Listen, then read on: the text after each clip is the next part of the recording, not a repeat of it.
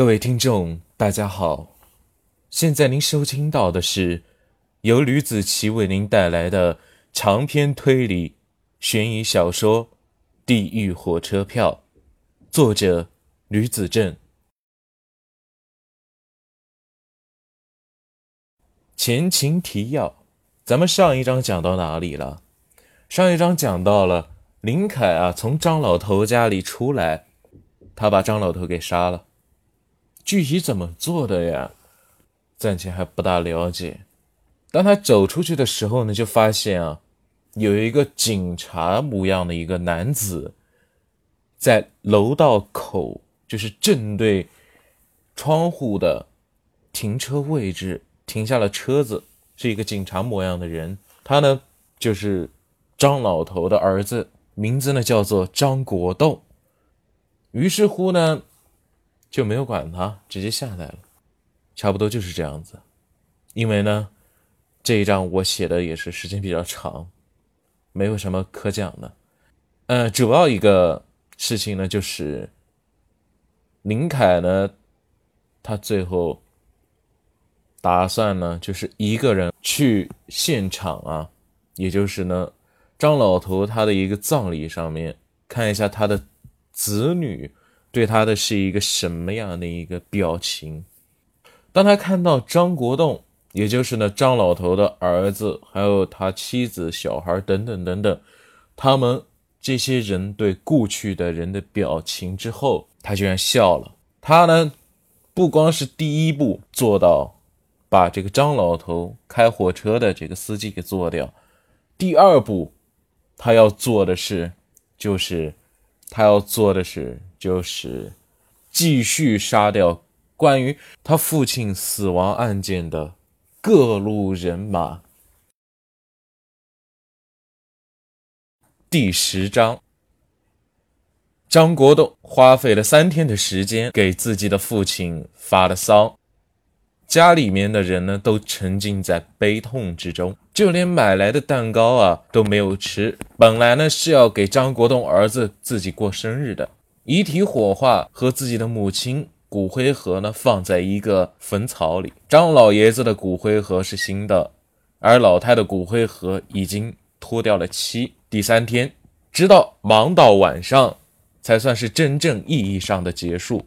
张晨早就学习完毕，躺在床上，眼睛滴溜溜地盯着天花板，似乎感觉到了有什么不对劲，又坐了起来。一切仿佛就像是一场梦。在不久前，他爷爷还活蹦乱跳的，可是现在就只剩下鞋盒那么大的一块了。他又躺下来想睡觉，可是还是觉得不对劲，便拖着疲惫的身躯来到了父母的房间门口。门被反锁起来的，间隔着一扇门，张国栋正脱去外套。躺在凉席上，旁边的老婆啊，已经穿着非常清凉的衣服。他十分心疼的看着张国栋，说道：“国栋，这几天辛苦你了。我爸他最后一程，我不辛苦谁辛苦啊？”张国栋掏出了一根烟，点燃了。本来他老婆是不允许他抽烟的，可如今这是特殊时期，就得特殊对待一下。你抽吧。他撤回了手。爸的衣物，昨天和小姑他们收拾了一下。他走得急，没有写什么遗嘱，只是发现了一些存折，一共二十多万块钱的现金，密码估计和以前一样。张国栋揽过妻子的脖子，用厚实的手抓住了他的肩膀。真是辛苦你了。不辛苦啊，老夫老妻的就这样搂在了一起。他老婆突然想起来什么，便伸手。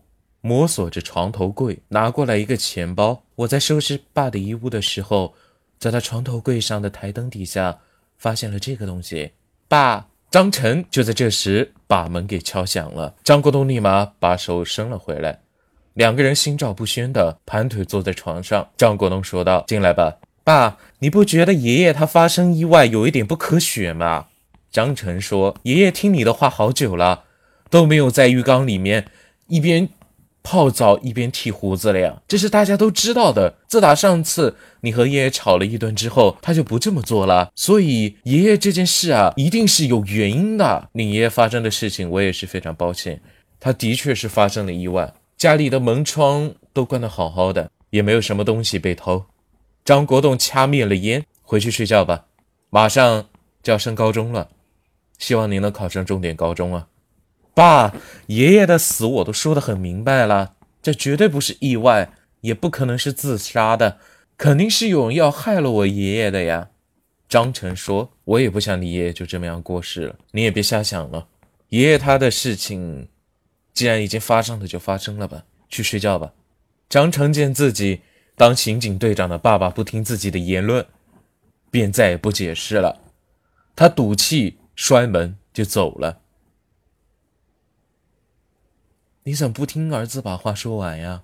咱爸我们又不是不了解吗？他已经退休了十年了，能和外面结什么梁子？再说了，他年轻的时候也没有和外面结怨啊！别胡思乱想了，睡觉吧，明天咱们还要上班了。哦，好吧。他老婆关上了灯，依偎在张国栋的怀中。张国栋他身材很健壮，一看就是个军人，应该是所有女性。都十分向往的异性的状态。他虽然不帅，但是也不丑。他老婆躺在张国栋的怀里，尽显小鸟依人的风采。林凯这几天气色特别的好，仿佛被蜂蜜水滋补过一样。他脸色红润，笑容满面。什么事这么高兴啊？说来听听啊，哥。林娜坐在哥哥的身边，他身子轻轻靠在他身上。林凯伸手戳了一下他的脑袋，便说：“上次啊，发了一个创意的提案，上面给我审批下来了，通过了，并且呢，因为有用，就给我十五万元的一个产品启动资金。过几个星期啊，我就把这个表彰给拿过来。”林凯说：“呃，不过钱啊，他们呢现在已经呢汇在我卡上了，明天呢我去柜台那取啊。”就可以取来了啊！你这么厉害呀，随便做点事情就能把这么大一笔钱给赚来呀！天哪，林娜说道：“这几个电器项目我已经着手三年了，现在才有成果。等拿到钱啊，就打算呢把它给卖到中国来。我不愿意呢把这么好的一个技术啊留到海外，毕竟啊这个创意呢是我自己想出来的。”林凯他高兴的原因不只是自己。个人创意得到了认可，并且呢有一大笔的产权费，而是自己杀了一个人，而且那个人的子女啊也没有把所谓的意外移植到他的头上，所以说自己呢第一起案子做得非常好，自己是安全的，准确的说呢应该是现在是比较安全的。啊，都三年了呀。林娜撑了撑懒腰，连续三年为了一个项目，要是我，我肯定做不过来。你可别眼红我赚了这么多钱啊，多少多少钱的呀？你现在当前的重任就是什么时候找一个好人家给嫁了。一个女孩子家的，到现在还不去谈一场恋爱啊？林凯立马把话题给转移了。谁说我没有谈过恋爱的？看你那样，说话这么幼稚天真。一定是一个小处女啊！林凯耸了耸肩。天哪，你说的是什么话呀？林娜生气了。妈，你看林凯，他说我是小处女，他像哥哥说的话吗？嗯。林凯的妈妈从卧室出来了，一头雾水，完全没有听懂林凯跟林娜他们说的是什么东西。难道您在外面真的是没有沾花惹草，惹了什么不三不四的人了？林凯装作恍然大悟。我。林娜气得直跺脚，不理你了。她做了一个鬼脸，连忙跑回了卧室。你看你把你妹妹给气的，她之前可是一直盼着你能回来呀。林凯妈妈说：“哦，呃，我也不是故意的。妈，难道你现在也不着急林娜她去结婚吗？她现在已经老大不小了呀。”都二十多岁了呀！我现在关心的不是你妹妹结婚，而是你结婚。你都老大不小了，三十多岁的人了，快点结婚吧！再迟，您老妈我都抱不上孙子了。林凯妈妈质问道：“啊，我现在还年轻啊，呃，觉得用不着那么着急啊。三十而立嘛，四十成家的人大有人在。我现在还不着急。林凯他并不是不结婚，他本来打算回来跟自己父亲啊提起自己要订婚的事情的。不过呢，后期出现了一个意外。